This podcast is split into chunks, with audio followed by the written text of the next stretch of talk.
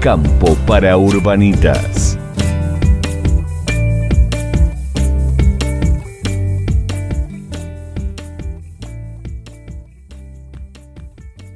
Eh, vamos a hablar de urbanismo ahora. Epa, Ya está en el estudio Lucas Tedesco. ese apellido Eh, lo conozco. ¿eh? Sí, sí, sí. Lo conozco a Que Lucas, está cumpliendo sí, un rol precisamente, mi hermano, pero está cumpliendo un rol en la parte de, de urbanismo de, de la municipalidad y, y la verdad es que eh, siempre es un placer para mí, y no es porque sea mi hermano, pero esas cosas pasan, eh, que tenemos te- esa, esa buena Está fortuna. orgulloso del hermano. ¿eh? Sí, Se nota, sí. José. Sí, no, no, pero eh, realmente da gusto escucharlo hablar de temas que tienen que ver con el urbanismo, con, con esta eh, realidad urbana que a veces te abre la cabeza. Y la verdad que le dije, che, ¿por qué no venís ahora a la radio? Yo sé que parece medio una cuestión nepotista, viste que está en Argentina aparte con- tenemos este prurito del nepotismo, porque viste que en la política se usa mucho, que, que siempre están todos los parientes. Sí. Y, y en los medios de comunicación, de alguna manera, queda como una cosa un poco extraña que uno invita a su hermano, pero la verdad es que Tiene, tiene mucho para hablar. ahí, ahí tiene mucho contenido. Así que por eso fue que lo invitamos y, y ahora vamos a charlar con él. Vamos todavía.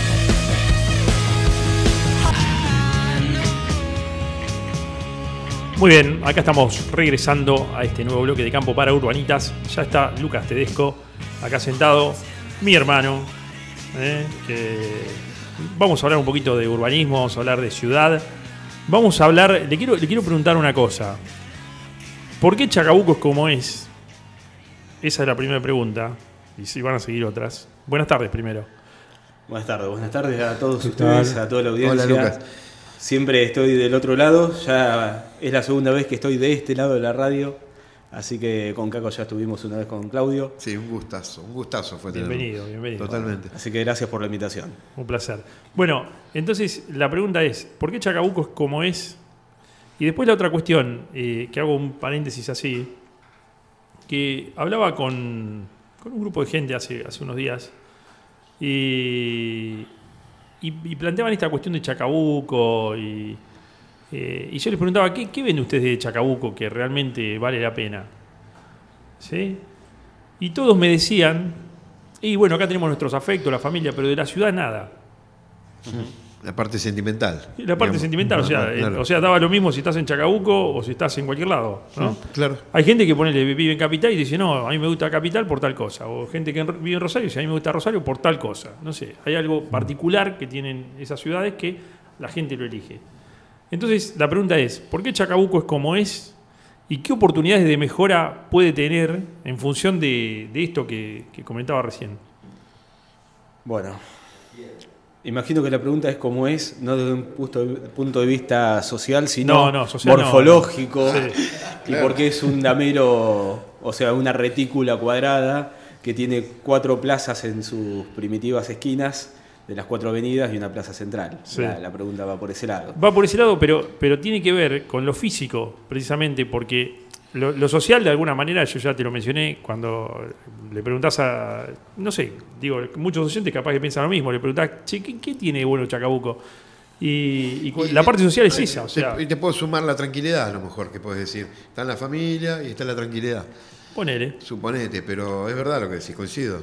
A mí particularmente me parece que la idiosincrasia chacabuquense tiene aspectos positivos muy buenos y otros aspectos que son bastante jodidos. O Pero- mejorables, mejorables, vamos a Ah, decir. Bien. Pero pasa en todos lados también. Pero creo que los positivos superan a los negativos.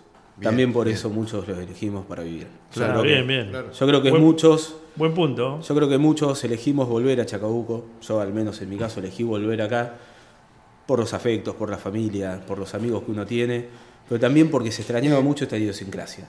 Mirá, el y el potencial que tenía Chacabuco no fue también una, una- un plus de cuando estabas afuera, digo. Y verlo a Chacabuco, como decir, se puede hacer cosas en Chacabuco. Sí, que se no- pueden no- hacer cosas. ¿No te llevó también a venir? Sí, Bueno, y se pueden mejorar mí- muchísimas cosas. En mí fue también, un- por eso te lo traigo. Y, y también ese mismo motivo me llevó a ingresar al municipio hace ya prácticamente dos años. Eh, porque hay mucho para hacer. No es fácil, pero hay mucho. No, no es fácil. no. Eh, Si te parece, para contestar la primera pregunta de por qué es como es Chacabuco morfológicamente hablando, vamos a, a desagregarlo como en capas, primero definiendo, a ver, de definiciones de ciudad hay muchas, puede haber, creo que tantas definiciones de ciudad como ciudades, ciudades hay, Pero después de leer varias definiciones de ciudad, me parece una que es como des- desgregando. Primero, una ciudad se establece en un medio físico. En este caso, en Chacabuco, el medio físico es una llanura alejada de ríos. Sí. Te vas a vecinos, ciudades vecinas, están pegadas a los ríos. Junín, por ejemplo. Junín, Salto. Salto, Roja, Pergamino. Y eso corresponde a los periodos en que- los que se fundaron las ciudades. Mirá, mirá qué detalle, ¿verdad? Somos Después- dentro, dentro de todo una de las pocas ciudades de, de los alrededores que no tenemos ¿no? atravesado. Sí. Chivilcoy tampoco. Sí, sí, sí. Bueno, Chivilcoy, Tiene claro. una cañada muy cerca, pero porque son del siglo XVIII, de mediados del siglo XVIII en adelante se fundaron. Chacabuco se fundó en 1865. Y responden también a otras tecnologías que por qué se, todas las ciudades se acercaban al agua. Por una cuestión del recurso hídrico, de donde Claro. sacabas agua Sí, sí, fácilmente. Claro. ¿no? Esa es la, la explicación. Una cuestión más tecnológica. Claro. Entonces, bueno, tenemos un medio físico donde se, donde se asienta la ciudad.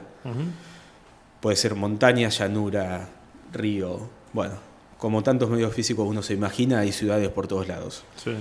En ese medio físico se construyó. Hay una construcción que tiene una morfología y tiene una tipología que son todas diferentes. No hay dos ciudades exactamente iguales. Y ese medio físico construido lo hizo la, la civis, o sea, la, la sociedad, la comunidad que vive en ese lugar y que tiene sus características propias y que tiene también sus actividades propias. Vos, por ahí con Chivilcoy tenemos cierto paralelismo desde el punto de vista productivo, pero ya te vas a Junín y es muy distinto. Es una ciudad más de tipo administrativa, que tiene más salud y no un perfil servicios. tan industrial, claro, como lo es nosotros, de Chacabuco mismo.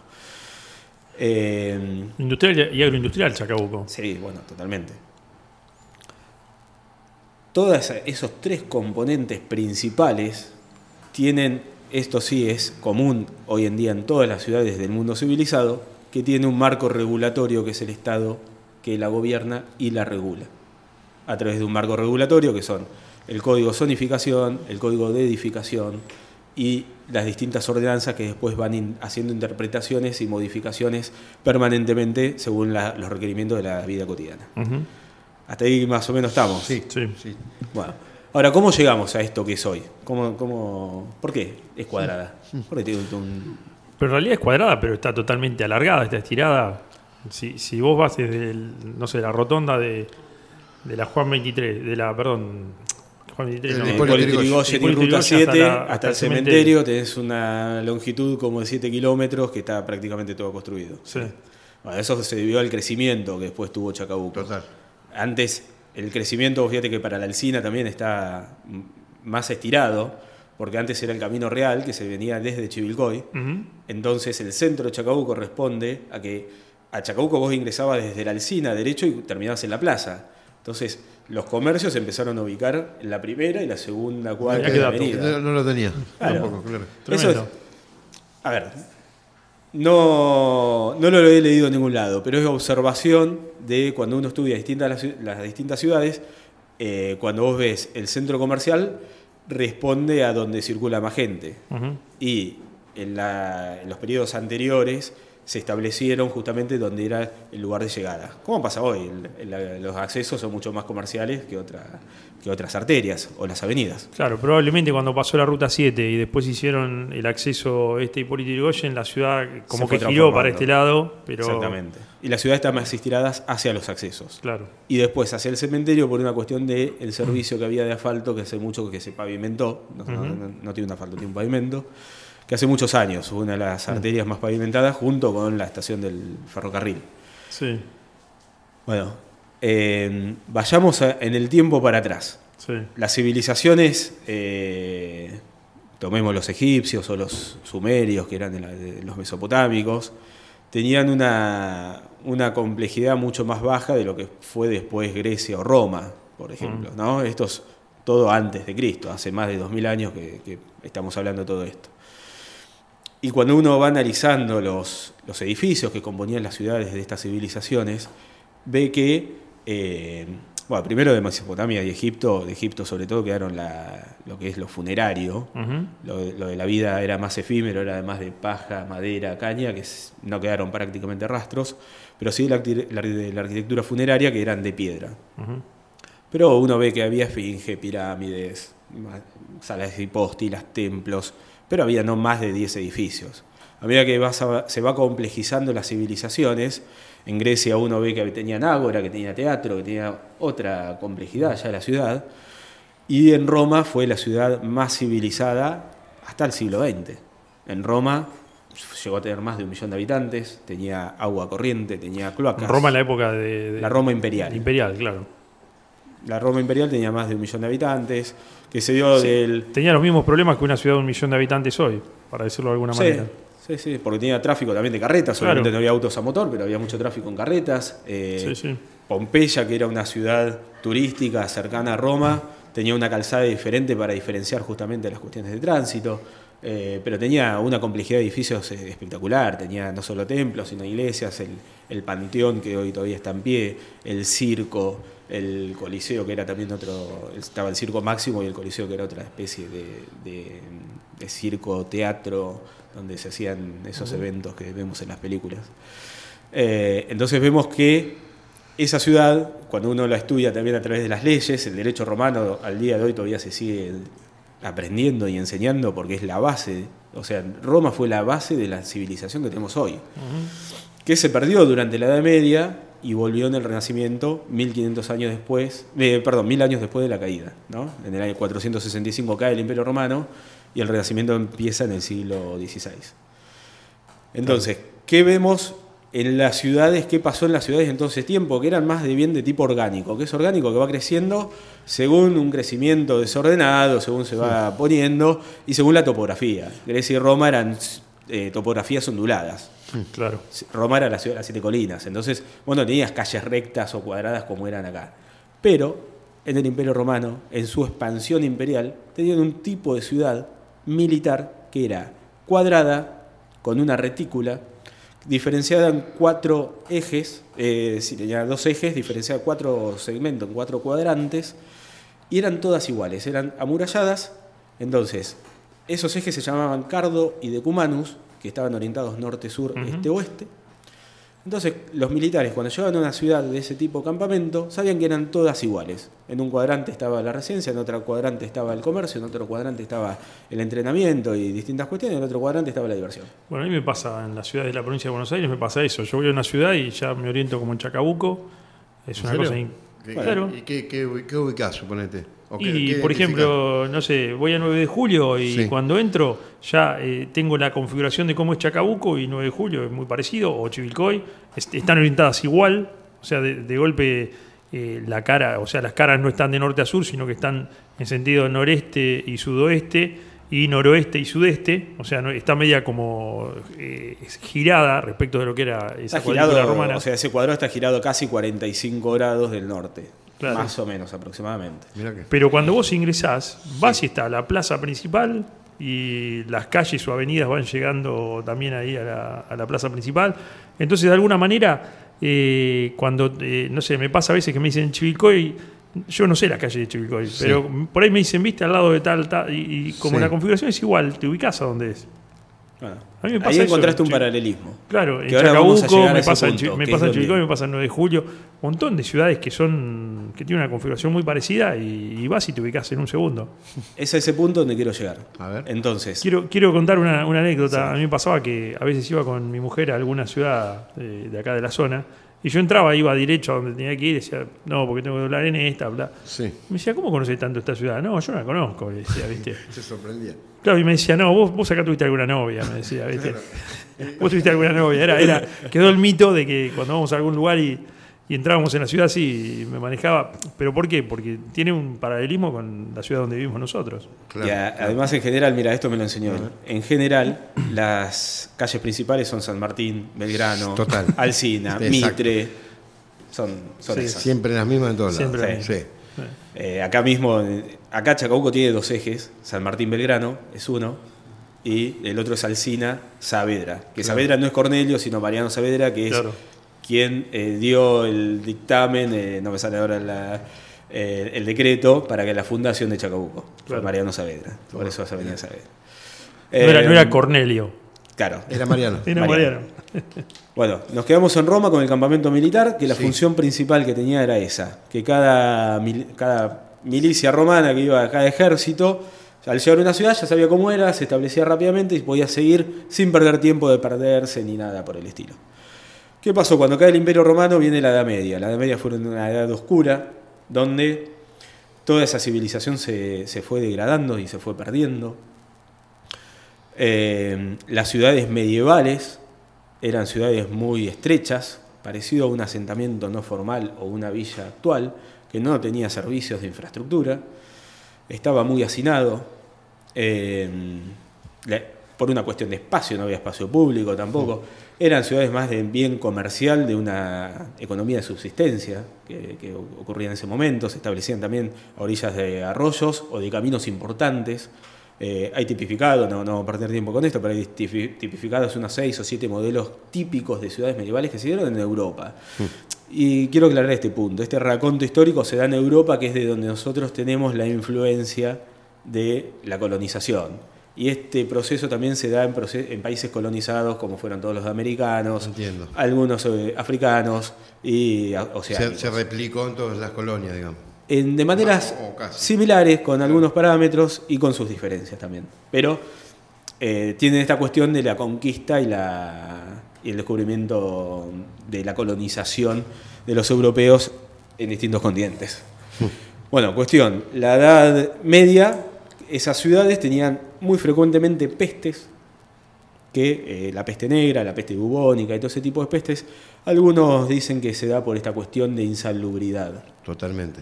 Y la gente justamente tomaba agua de los ríos donde volcaba todos los desechos, mataban animales, hacían todas las cosas y se tiraba Bueno, todo lo ahí. tiraban en la calle, ¿no?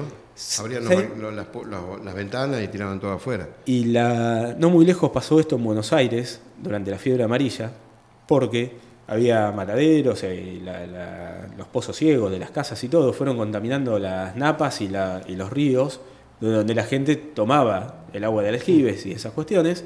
Entonces ahí se, produce, o- se produjo el cólera y la fiebre amarilla, que hubo una mortalidad muy grande. No, no, no nos tenemos que ir a la Edad Media para tener estas cuestiones. Bueno, bien, de la Edad Media después empieza el Renacimiento, y con el Renacimiento en Roma, con el Papa Sixto V, un Papa medio... Bueno, eh, lo que produce es, lo que el tipo quiere es agarrar y unir las distintas iglesias que se estaban construyendo, que ya estaban construidas, que eran de estilo renacentista, que, a ver, el Renacimiento ¿qué fue? Fue volver a Roma para volver a hacer lo que hicieron los romanos Claro. y volver a aprender del arte clásico. Y digo los romanos porque de Grecia no se conoció hasta que el imperio otomano cayó y ahí, sobre todo los ingleses, conocieron las ruinas griegas. Que hay un Greek Revival y vino toda esta arquitectura blanca donde el Capitolio de Estados Unidos, por ejemplo, es blanco y de esa característica por esa situación. Explicando que, de lo, lo que era Grecia, digamos. Claro, Copiando cosas de Grecia. De Exactamente. Grecia, claro. Fue un movimiento que sobre todo en los países eh, anglosajones se dio muy fuerte. En los países como España, Francia y- e Italia se dio más la, la, la predominancia romana, Bien. Por distintas características. Bueno, este Papa que hizo? Unió con diagonales, con avenidas rectas, todas estas cuestiones, destruyendo gran parte de las ruinas que habían quedado de Roma, o por ahí no estaban en ruinas, bueno, e incluso mismo muchas de esas iglesias se usaron con elementos de, de edificios romanos que estaban en pie todavía. Claro. De ahí después nos vamos a París, donde eh, el barón de Haussmann, eh, con Napoleón III, deciden hacer una reforma grande de París. Y acá quiero traer a cuenta un poco lo que decía hoy Tito de que eh, a sus padres lo vistieron de una manera, a sus hijos de otro, que, que van cambiando la- las sociedades. Y bueno, en esa época en París estaban las corrientes higienistas e iluministas, eh, con la literatura, con la política, con distintas cosas, que es lo que tiene la arquitectura y el urbanismo que se reflejan todas las cuestiones políticas y sociales que transcurren en una sociedad, valga la redundancia. Mirá. Entonces, ¿qué pasa? Toman estas cuestiones de las diagonales y empiezan a hacer, como es el, el, la Champs-Élysées, claro, la avenida de los campos elíseos, eh, donde empiezan a además agregar otros componentes, empieza a tener una cuestión de saneamiento, por las cuestiones higienistas, empiezan a tener un ancho mayor de esa ciudad medieval que tenían, empiezan a tener un ancho mucho más grande, donde se buscaba que haya ventilación y asoleamiento de todos los edificios. Entonces, para eso también reglamentaban las alturas que tenían las edificaciones para que no le dé sombra al vecino enfrente. Eh, y se empezaron a buscar todas estas cuestiones también de parques para que la gente tenga un lugar donde eh, descansar, donde eh, encontrarse también por estas cuestiones también de fraternidad, la, de libertad. la famosa zonificación sería. Digamos, empezó empezó a- empezó a, a- a un incipiente, pero bueno, esto era más, más hecho a dedo, más hecho a capricho, pero eran buenas ideas. La verdad que fueron buenas ideas que repercutieron a lo largo de todo el mundo después. Uno cuando después ve la ciudad de Barcelona, se hizo con los mismos criterios. Barcelona quedó lo que es la ciudad gótica hoy en día, que es la ciudad medieval, eh, y después se hizo el ensanche de Barcelona con el plan Cerdá, que eso sí fue más democrático, y tiene características bueno, muy particulares con las ochavas que son muy grandes, pero sigue con lo- los mismos requisitos de calles anchas, edificaciones controladas en alturas para esta cuestión de luminosidad, y cuestión de parques, y bueno, es una costera que está entre, entre montañas y se adapta a toda esta cuestión. Y también de diagonales. Y estas ideas fueron, cayeron acá en la Argentina, en la ciudad de La Plata. Bueno, claro, tomá. Y Buenos Aires es una pequeña París, se, y se habla. en Por eso, Buenos Aires, ¿y ¿Todo esto es lo que define una ciudad higienista o no? en parte, En parte. en parte, sí. Pasa es, para tener higiene vos necesitas luz y sol, Claro.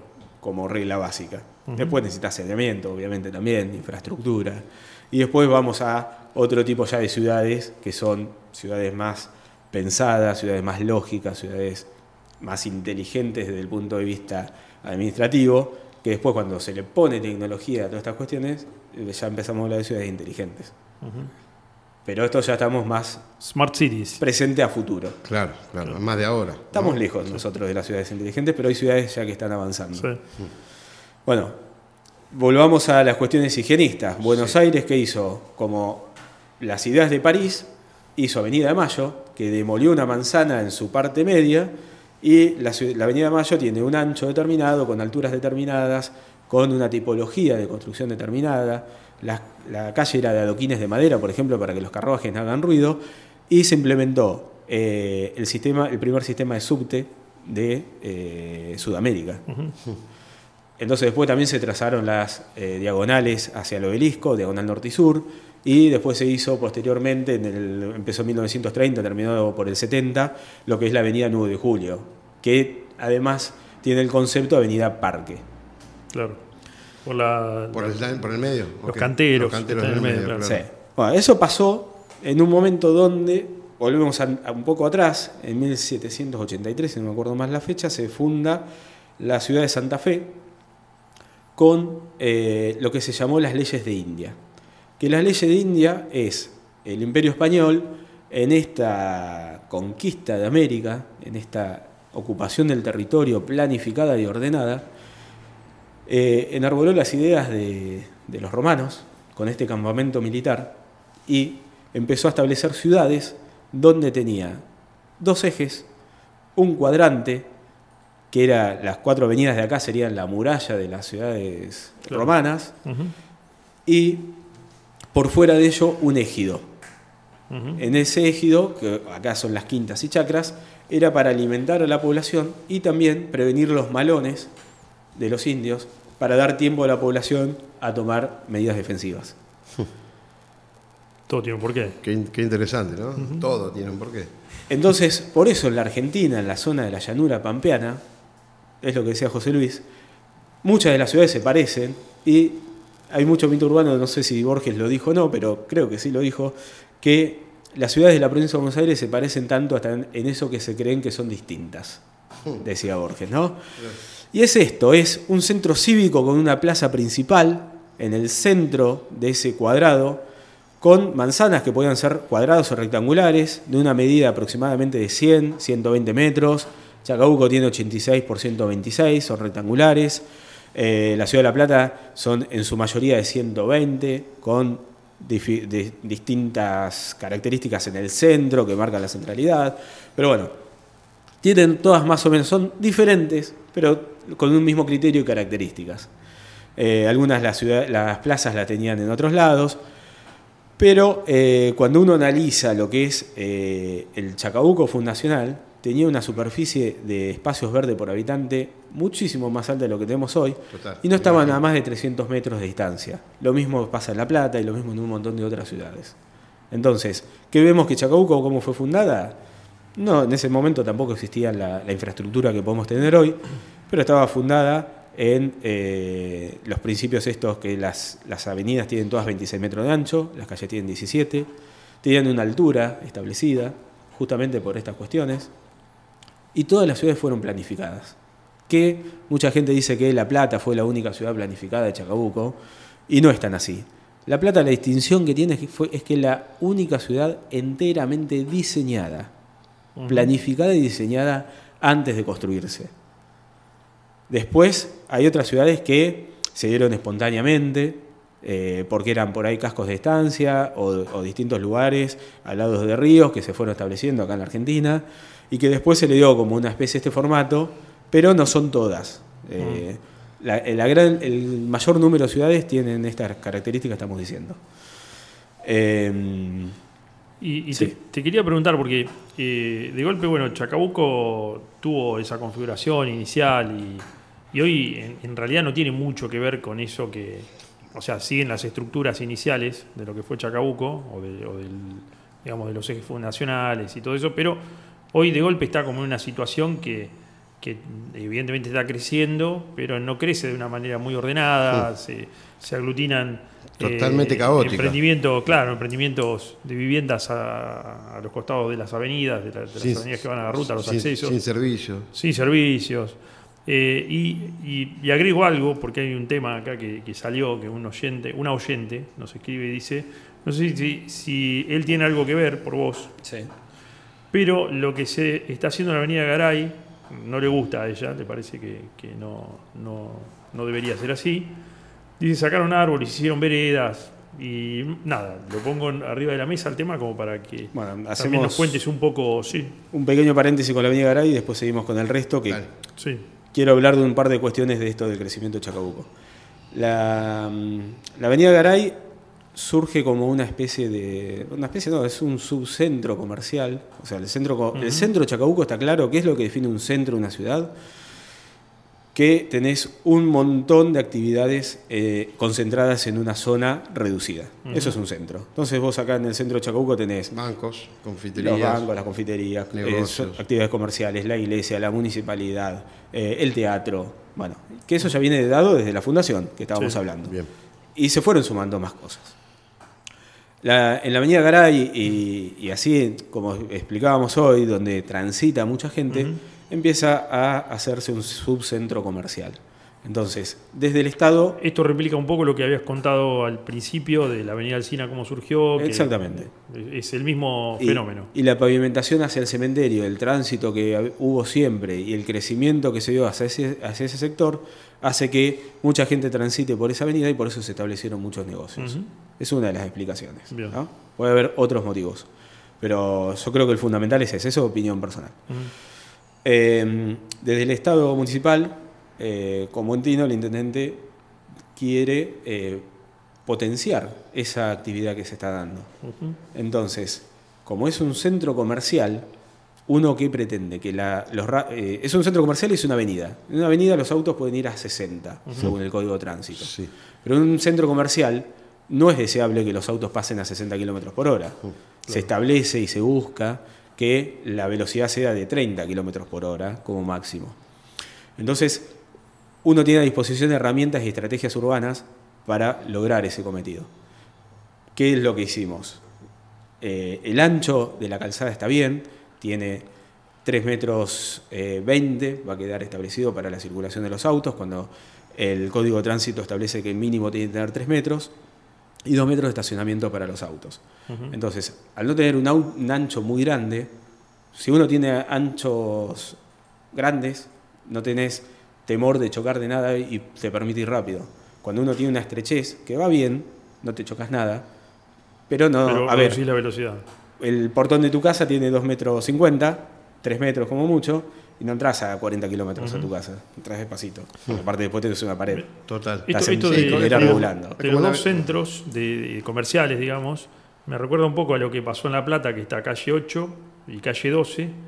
Y, y de hecho, bueno, calle 12 tiene una, una vereda sumamente ancha y la calle es bastante angosta, donde entran un auto estacionado a cada lado y pasa otro, Sí, eh, que también eh, ocurre esto que todo el mundo va despacio. exactamente. Es- son estrategias urbanas que se buscan para armonizar todas las actividades que se dan en un lugar así. La idea original de, de tener un segundo centro no estaba mal. O digamos, si queremos No, hacer un paréntesis. Está bien, está bueno, bien porque potencia un lugar que Por era eso. incipiente. Eh, y con el tiempo uno va a ver que los negocios se van a ir también ayornando a todo lo que se está haciendo. Eh, bueno, paralelamente a esto de, de reducir las velocidades con estas distintas estrategias, que se basa también en la accesibilidad de las personas.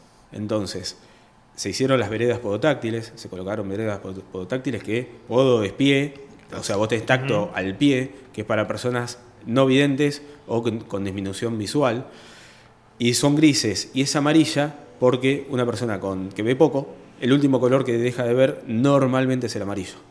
Entonces, eh, tenés una guía clara para poder deslizarte sin impedimentos. Y se elevan las esquinas para que personas con movilidad reducida esté todo nivelado. a nivel, claro. Los días de lluvia, cuando para de llover, en cualquier esquina, vos tenés que andar saltando los charcos que son grandes.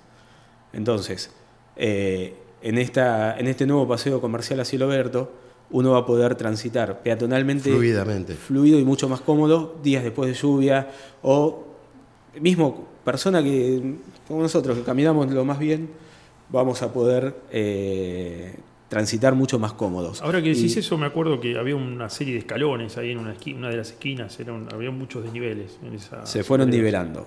Tarea compleja, porque uno no puede dejar los umbrales de los negocios y las viviendas establecidas hoy por, por un desnivel muy grande con la vereda. Entonces la vereda fue copiando parte de estos umbrales para poder ir teniendo una pendiente acorde a la accesibilidad y también cumpliendo con lo existente actualmente. Por eso también se deja un espacio verde, que es eh, el espacio verde fundamental para la absorción de agua, no solamente estético, que queda muy bien, sino que absorbe el agua y también absorbe estos desniveles que van quedando. ¿Y, y los árboles? Por los negocios. Claro, por yo- frente de los a, a mí también eso, eso, ese Los tema de árboles- los árboles, yo se Me lo decía a imagino las, Lucas. ved- las vidrieras de los negocios. No, Los- no, pero no vos sabés que yo, eh, acá como que, que el oyente también se manifestó en contra de eso, yo, a mí me... me- No hay un árbol. No. No, quedó un árbol. No, no, no. En esas dos el proyecto contemplaba los árboles. ¿Por qué? Porque son, vos tenés muchas cuadras que eran fresnos en su mayoría. Estaban bien esos fresnos. Estaban, y es más, el proyecto no es simétrico, sino tiene una asimetría, no solo respetando lo existente, sino los- el elemento árbol. ¿Cuáles se extraían? Se iban a extraer los árboles que están dentro de la proyección de las ochavas en la esquina que dificulta la visibilidad y puede ayudar a que pase un incidente de tránsito, y los árboles que estaban enfermos o tenían alguna característica. Bueno, por la obra, eh, algunas raíces que se han cortado, eh, algunos vecinos decían que los árboles no estaban en buen estado de salud y a pedido de los vecinos se extrajeron todos esos árboles.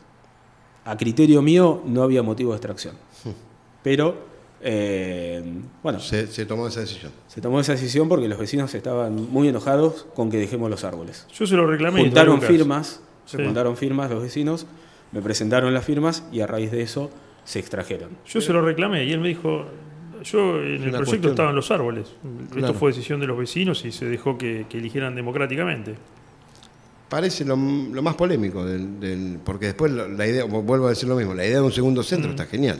Sí, pero Bueno, que... salirse un poco de- de, la avenida Alcina y Pero viste que en estos casos se, se suele, que yo de hecho fui a él, como, Sí. bueno, eh, en, en el área de urbanismo, fui con el reclamo, che, ¿qué- ¿por qué sacan esos árboles? Y después tendrás que son los vecinos y, bueno, en fin. Eh, Sí. Ahora, en las dos cuadras siguientes, o sea, la, la obra se, empe- se empezó en la avenida intersección, Avenida Garay y Avenida Frondizi Alfonsín. mm, Sí. Primer cuadra, tomamos desde ese punto inicial, una primer cuadra hasta Coronel Suárez, eh, perdón, hasta Bransen, después Coronel Suárez, y posteriormente se, hizo- se llamó a otro llamado de licitación y en una segunda etapa ahora se está haciendo hasta la avenida, la calle Ascuénaga y Viamonte. Hasta la esquina Viamonte inclusive va a llegar la obra. A su vez se anexa una bicisenda, porque las veredas eran muy anchas. Entonces, ¿cómo se le da más fluidez al tránsito y se protege a las personas más débiles, a los transeúntes más débiles, que son los peatones y los ciclistas, con cada uno su eh, sendero para circular? Entonces, tenés la bicisenda que está marcada de color rojo Por la vereda, la que bicicleta. está por la vereda. Bien. Entonces, me- eh, alguna gente también me cuestiona, me dice, nadie va a andar por la bicisenda. Digo, mira, yo ando en bicicleta cuando vos tenés un lugar que es mucho más sencillo de andar y más seguro, Si está bien demarcado, que dice Elegís que, ese que- lugar. que es para bici, ¿no? Mm. y, Tranquilamente. y vas nivelado y vas mucho más tranquilo. Eh, y después, al lado de esta bicisenda hay una pequeña vereda que es para que los autos se estacionen y cuando abren la puerta no invada la bicisenda. Es totalmente lógico, el proyecto no tiene nada estrambótico. Ahora, hay cosas que pasan en Chacabuco que son totalmente locas. Hoy venía por la calle eh, San Lorenzo, Sí, sí, que está la bicicenda ahí a mano derecha. sí. A mano izquierda venían bicicletas en contramano. ¿Viste Sigue, cuando vos sí, decís, sigue pasando eso. ¿Qué onda? O sea, tenés una bicicenda de este lado, está bien. sí. no sé si da para usarla en contramano o no la bicicenda. Bueno, pero- eso no está claro, ¿viste? Si se puede ir y venir. en- No, está claro que es sentido único. Es un. Por Sí, eso. sí, sí. por Tienen eso las flechas que marcan el sentido único y es porque acá en Chacabuco estamos acostumbrados que las calles en el centro son sentido único y darle doble sentido, yo particularmente desaconsejo que sean de doble sentido. Por Pero si motivo. van a andar en contramano, sería más lógico que anden por la bicicenda, porque Bueno, ya la calle claro, quedó más angosta y encima viene en contramano. En cuestiones de tránsito hay dos cosas. Sí. Primero el medio físico, la infraestructura urbana, Y la segundo la también, ¿no? educación y la cultura. Entonces, en una ruta uno tiene más accidentes porque en la ruta hay más accidentes en la ruta porque vos invadís el carril contrario y a veces pasan los, coche- los choques frontales y otros tipos de incidentes. Sí. Ahora, en una autopista, que eso no debería ocurrir, Pasan otros accidentes. no, y nada te permite que un loco no se meta en contramano. Claro. ¿no? Entonces vos decís, o un tipo te vaya a 40 kilómetros en el carril rápido. Bueno, pasó. Entonces, Esto de, de claro. cambiarse de carril en Buenos Aires pasó. Entonces- Más de una vez. Uno, primero yo eh, entiendo que tiene que tener la infraestructura y posteriormente hacer o paralelamente la educación de la comunidad para que se adapte a estas cuestiones. Sí, principalmente la educación, porque hacer la maniobra que hace acá en Chacabuco, hacerla en Buenos Aires. Sí, pero. No las hace. No las hace. No. no, no, por un rigor de que hay de fotomultas de y, multas, de, claro. y de inspección más rigurosa. Claro. Eh, pero uno si no tiene el medio físico también, o sea, si vos eh, no tenés una bicisenda o una ciclovía como se, se hizo en Chacabuco, y vas a ir por el mismo carril que van los autos y las motos, y tenés ahí una desventaja para el ciclista por una cuestión de velocidades y de deporte. Eh, entonces, uno, las comparaciones son odiosas, pero cuando vos comparás ciudades mm, de mejor calidad de vida y ciudades con peor calidad de vida, y imaginemos no una ciudad europea donde tenés todos los carriles más separados y exclusivos, y una foto de la India donde tenés, o de Vietnam, que tenés autos, gente caminando, motos, bicicleta, todo junto, en mano y contramano, es caótico. ¿no? Entonces el orden y las regulaciones establecen todas estas cuestiones. Eh, creo que, bueno, la, la segunda etapa de la Avenida Garay, los árboles que se extrajeron es porque presentaban eh, enfermedades o estaban puestos en situaciones que eran incómodas y o quedaban en el medio de la vereda quizás. Y los otros que están en buen estado de salud se, se dejaron. Eso que es la segunda cuadra. En la segunda etapa, que son la, dos entre, entre Coronel Suárez y Beamonte. Y es más, O sea, llegando- ahí, ahí se respetó el criterio original del. Sí, sí, sí. proyecto. Y a pedido de muchos vecinos que vieron cuando se sacaron los otros árboles, muchos vecinos personalmente me pedían, por favor, no me saques los árboles de mi vereda. Qué Y bueno, la respuesta qué bueno para- ese aprendizaje. Claro, eh. claro. Y la respuesta para todos los vecinos es la misma. A ver. Los árboles que están en buen estado y que están alineados dentro de lo- del criterio que fue el proyecto van a quedar.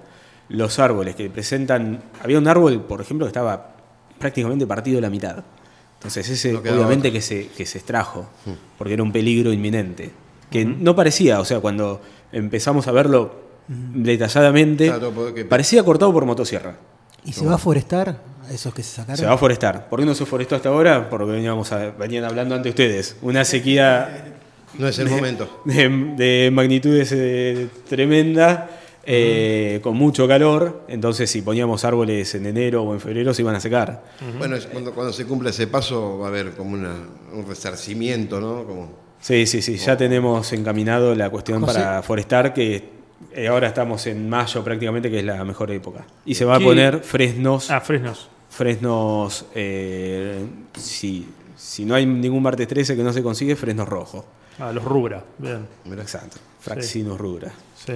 Que es un árbol que de cre- rápido crecimiento, no tira la semillita, estéticamente es muy bonito, en otoño se pone de un color medio rojizo. Rojizo. Sí. Y además mantiene el lenguaje con, con el resto de la avenida. Exactamente. buenísimo. La búsqueda es esa. Mm.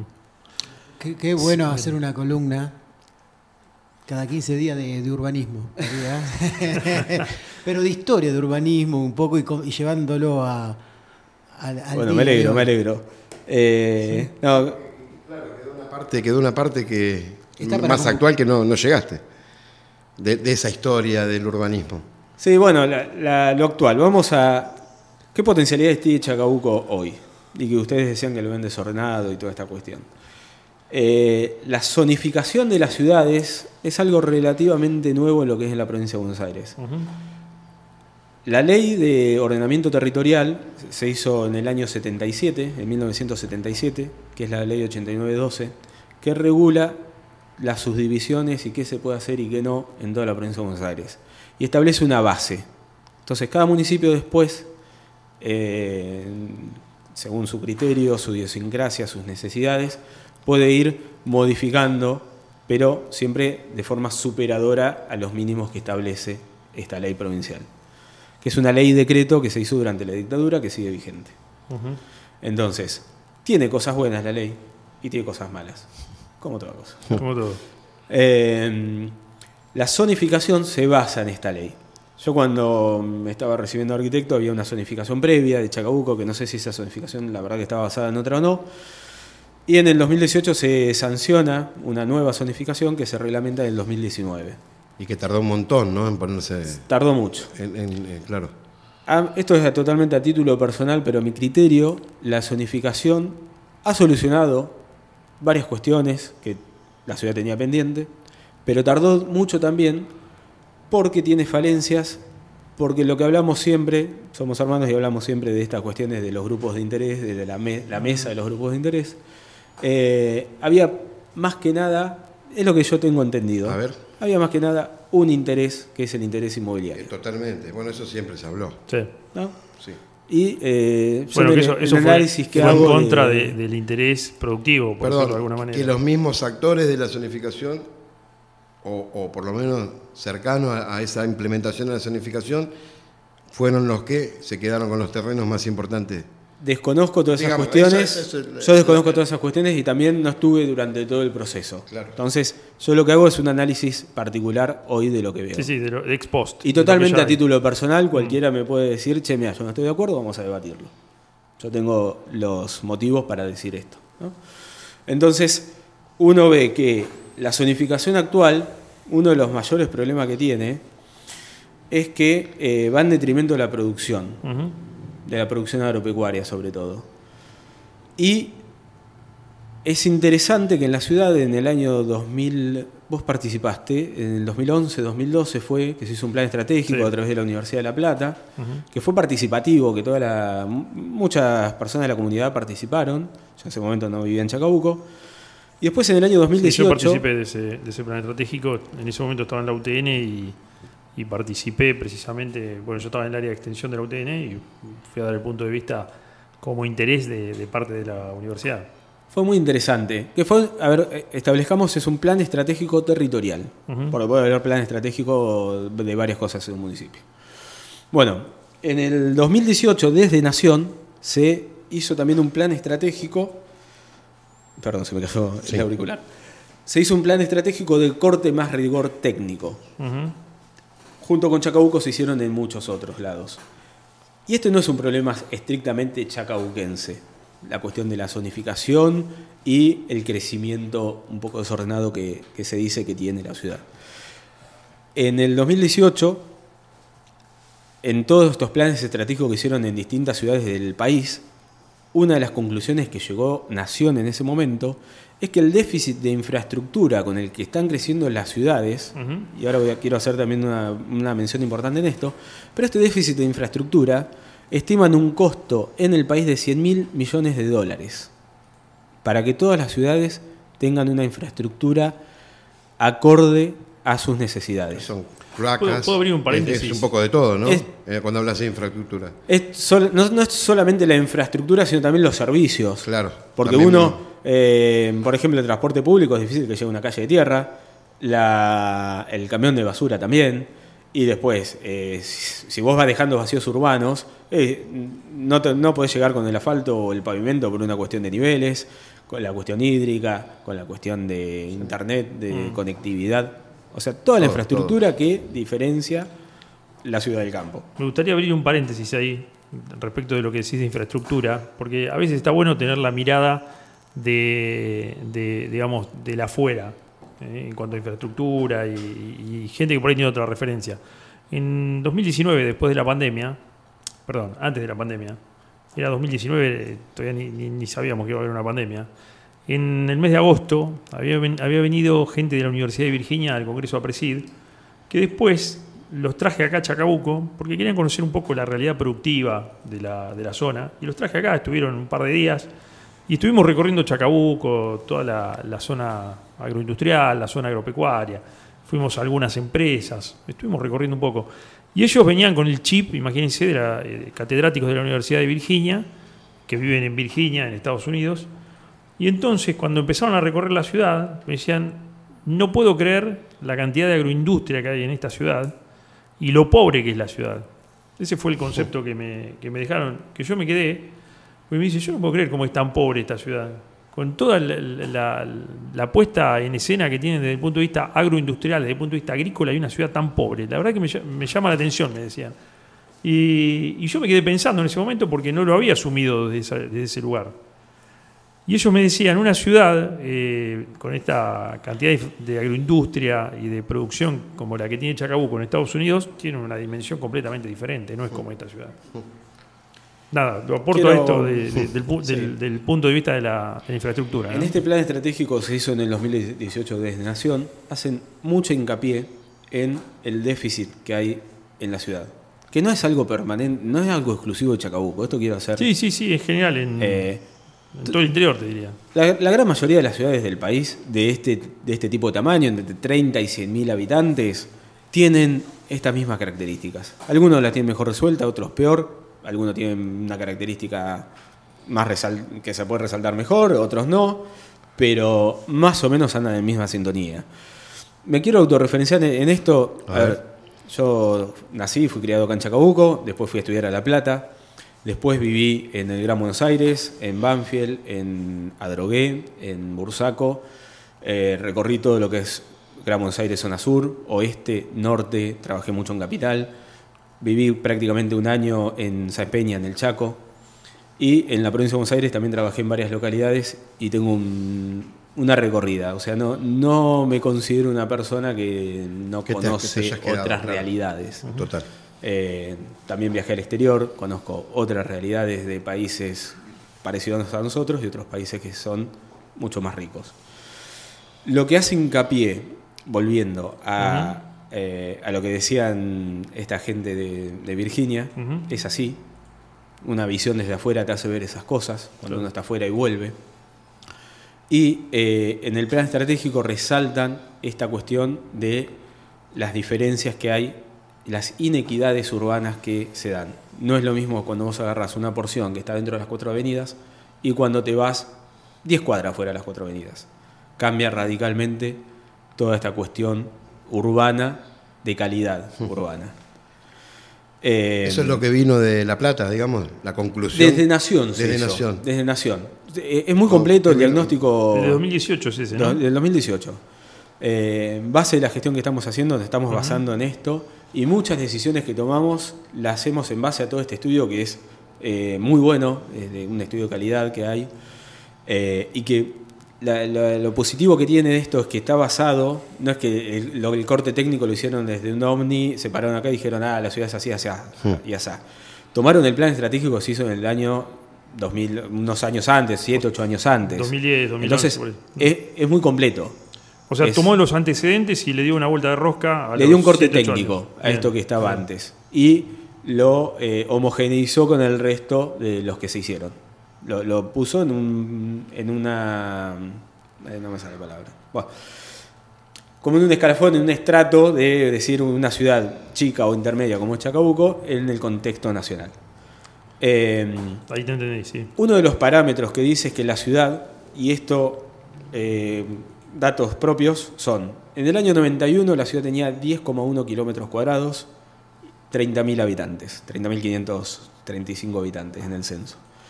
En el año 2021 la ciudad tiene 20,2 kilómetros cuadrados, Creció, se duplicó. se duplicó, creció un 100%. Y la población se estima en el 2021 en unos 46.000 habitantes, creció un 50%. O sea que hubo una mayor expansión territorial que demográfica. Exactamente, creció el doble de lo que crece en población. El doble de extensión que en población. Entonces, esta es una característica de una ciudad de baja densidad, de amplia cobertura de, de- De superficie. de superficie, y que es muy costoso, porque la densidad es muy baja y vos ves en muchas calles que por ahí hay cinco casas construidas, o 10. Entonces, si uno tiene que llevar los servicios, todos los servicios de infraestructura que compone una ciudad, ¿Quién los garpa? es muy caro. Claro. Y si lo divides entre 10, por decirte, vale 10 millones, dividido 10, Sí. cada vecino Claro, tiene que un poner un millón. Sí, total, que es lo Ahora, que se habla de. cuando vos tenés una densidad mayor, ese número de por vecino se reduce exponencialmente. Entonces, ¿qué es lo que propone en el diagnóstico esta zonificación? Como punto clave, después hay un montón de puntos muy interesantes, pero yo creo que este es el- el- un punto muy, muy clave. Contener el- los bordes de crecimiento de la ciudad y empezar a crecer hacia adentro, ocupando todos los vacíos urbanos que, quede- que quedan y empezar a crecer en densidad.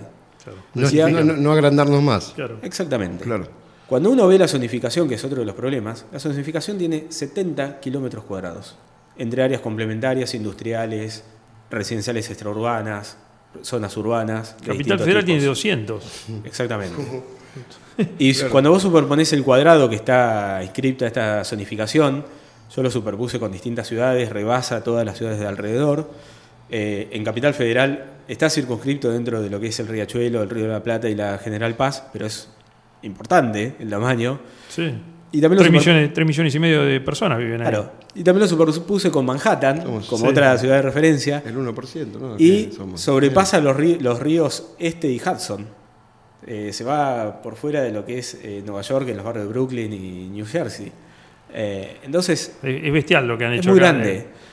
Pero, Y- pero grande, pero te digo decir, no es positivo que sea tan grande, porque Total, en realidad no, claro. Y en el año base a, 91, ¿no?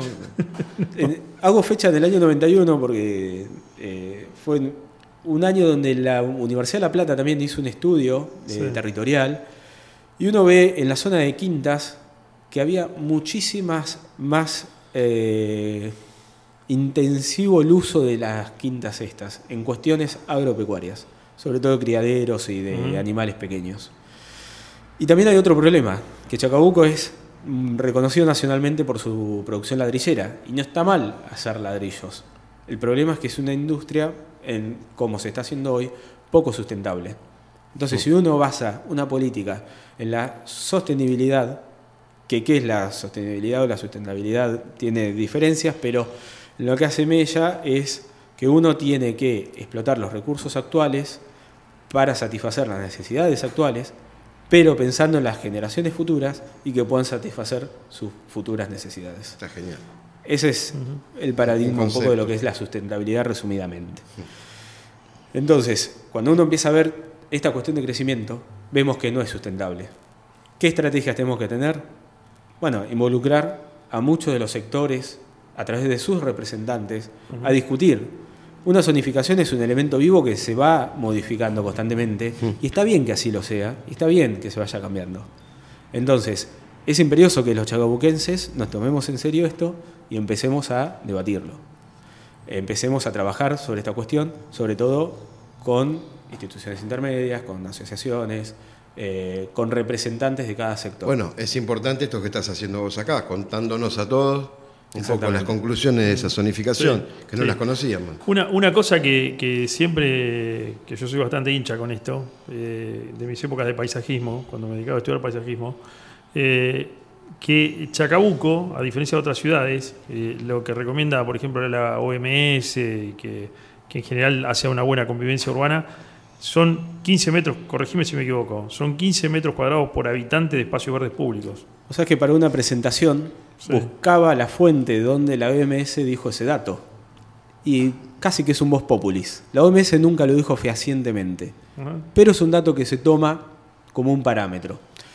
Hay otros organismos que además de estos 15 metros cuadrados, lo que dicen es que tiene que estar a una distancia máxima entre 300 a 600 metros de distancia, establecen 300 metros, que una persona no tenga que caminar más de 300 metros para llegar a un espacio verde de mínimo 2 hectáreas de tamaño.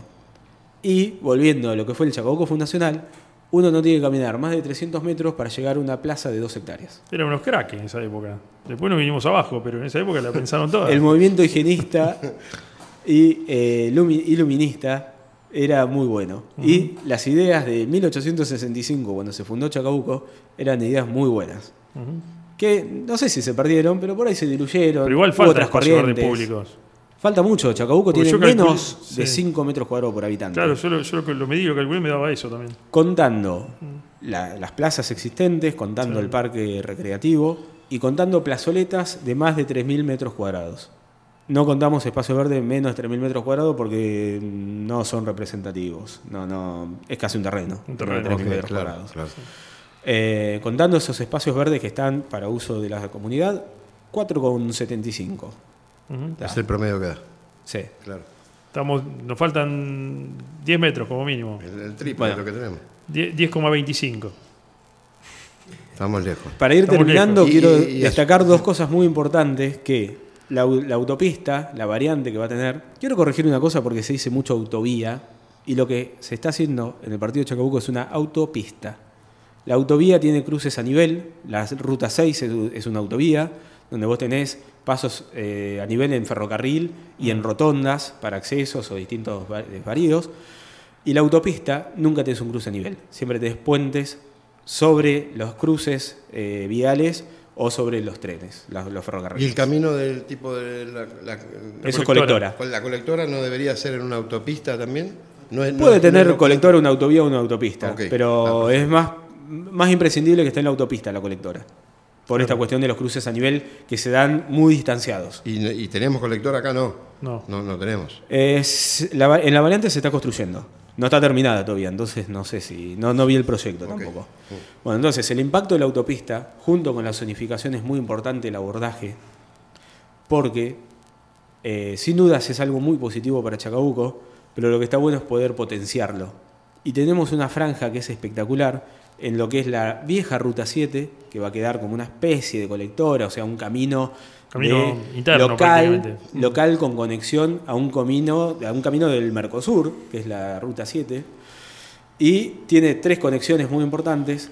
Y en medio de este, o sea, entre medio de la autopista y la ruta, hay una franja de unos casi 200 metros que tiene un potencial extraordinario para lo que es la agroindustria, los comercios de grandes escalas, que es para potenciarlo.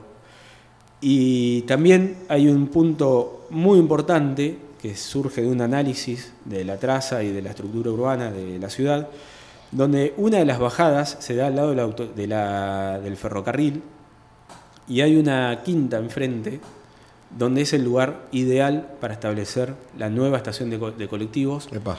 que con una potencial proyección para que sea una terminal modal con el ferrocarril. Vos presentaste un proyecto de, de una estación de colectivos ahí, si no me Estamos equivoco. trabajando en el municipio eh, para, para llevar adelante este proyecto. No es fácil, no es, no es un proyecto menor, es ambicioso, que llevan tiempo y llevan planificación. Pero está, están- lo están viendo, digamos. Es una posibilidad. se está trabajando, se está, Está trabajando. bueno. Sí, está sí, bueno sí. porque tampoco sabíamos de eso. No. Está- Y es... es- más, están poniendo en valor otra vez la estación de acá. Sí, por una cuestión de hasta que se termine esta, pueden pasar muchos años hasta que se concrete esto, pero es muy importante el avance. Pero es estratégico ahí, porque sería ferro automotor, ¿no? Es totalmente estratégico, sí. Porque, a ver, no hay, no hay conversaciones con ferrocarriles sobre esto, pero he trabajado en el ferrocarril Belgrano Sur, en la estación Science en Buenos Aires, y el costo de hacer una estación nueva con lo que es la tecnología que lleva un ferrocarril al día de hoy, si se moderniza la línea San Martín, el costo va a ser muy, a ver, no va a ser igual, pero va a estar muy cerca de tecno- tecnificar la actual estación que tomar un edificio nuevo que se hace y dotarlo de la tecnología que lleva. Entonces, eh, proyectar que el edificio tenga esta posibilidad de ampliación para que contemple toda esta cuestión técnica que lleva un ferrocarril. Es una quinta que el largo da para el andén y posicionaría a Chacabuco de una manera eh, de conectividad Total. sí. muy buena en la región. No son terrenos municipales, ¿no? Igual, o sí. No son terrenos municipales, Claro. lo que se está trabajando ahora es en eso. Claro, habría que. Eh, pero es una potencial muy grande. Otro potencial es hacer un centro de logística. Claro, y en realidad la, la principal bajada para ingresar a la ciudad, eh, la, la automotriz, digamos, la de los autos, desde autopista va a ser la Juan 23. Eh, esta esta bajada directa, está entre medio de Juan 23 y el Guía Román. Entonces, Ah. para, para el sector. Vendría a dar como Avenida Saavedra, ¿no? Claro, a la altura de la Avenida Saavedra que no Claro, llega, se corta claro. por la vía del ferrocarril. Claro. Entonces, eh, el acceso Juan 23 queda como un acceso más de tipo liviano y el acceso El Guía Román es de característica más de tipo pesado. Hoy está prohibido el tránsito pesado en la Juan 23. Se ordena bastante ahí la ciudad con toda esa movida. ¿eh? Se ordena bastante y además puede llegar a potenciar mucho más un sistema de transporte público urbano. Es totalmente estratégico este punto, porque uno puede conectar y empieza a ver focos de tensión, porque vos tenés un foco de tensión en la entrada a la ciudad, con eh, que un centro de distribución también se tiene que hacer en esa zona, la terminal de colectivo, una terminal modal también en este punto, do- con dos accesos que te empieza a conectar con el centro de la ciudad. Entonces ahí tenés dos puntos de tensión muy importantes que un sistema de transporte público te puede empezar a conectar de otra manera a la ciudad y va a tener otro uso del que puede llegar a tener hoy. Entonces, nosotros llama- hicimos dos llamados a licitación para el transporte público y quedó desierto. Sí. Evidentemente Claro. las empresas ven que no es viable económicamente por las características que tiene la ciudad hoy. Pero cambiando esta situación puede llegar a ser viable. Entonces después a- empieza la discusión de generar un tercer punto de crecimiento, de tensión, donde la ciudad, viendo a futuro, cambia radicalmente. Entonces, estas son cuestiones estratégicas de proyección que tenemos que trabajar sí o sí. No, que nos deja tranquilo que, que- que lo están pensando. Sí. que Lo están laburando. Está bueno. La verdad que sí. La verdad que sí. Y, y otra de las cuestiones que se habla mucho de la libertad, una de las premisas que tenemos es que una frase muy, muy linda, que la dijo un sociólogo español, Folch, que dice, el, el libre mercado no forja hombres libres, pero sí los hombres libres pueden forjar un libre mercado.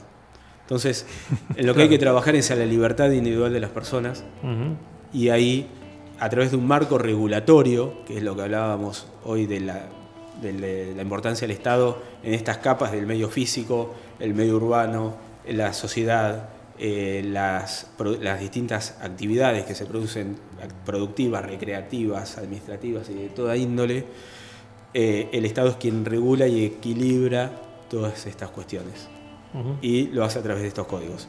No es ninguna ciencia. Yo lo, lo que quería dejar en claro es esto.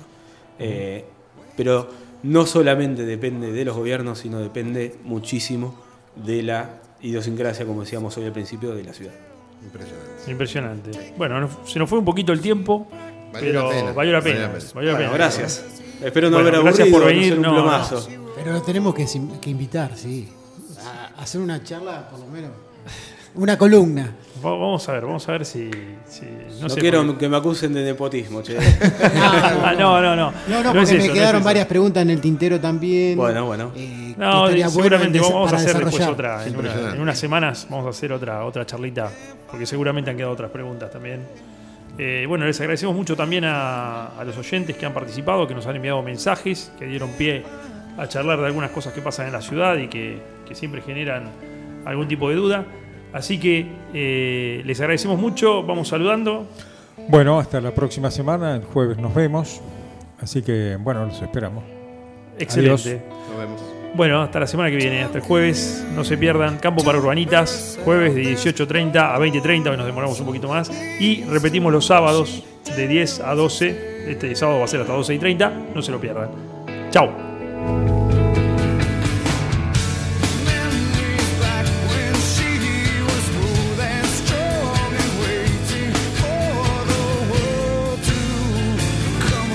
Campo para Urbanitas.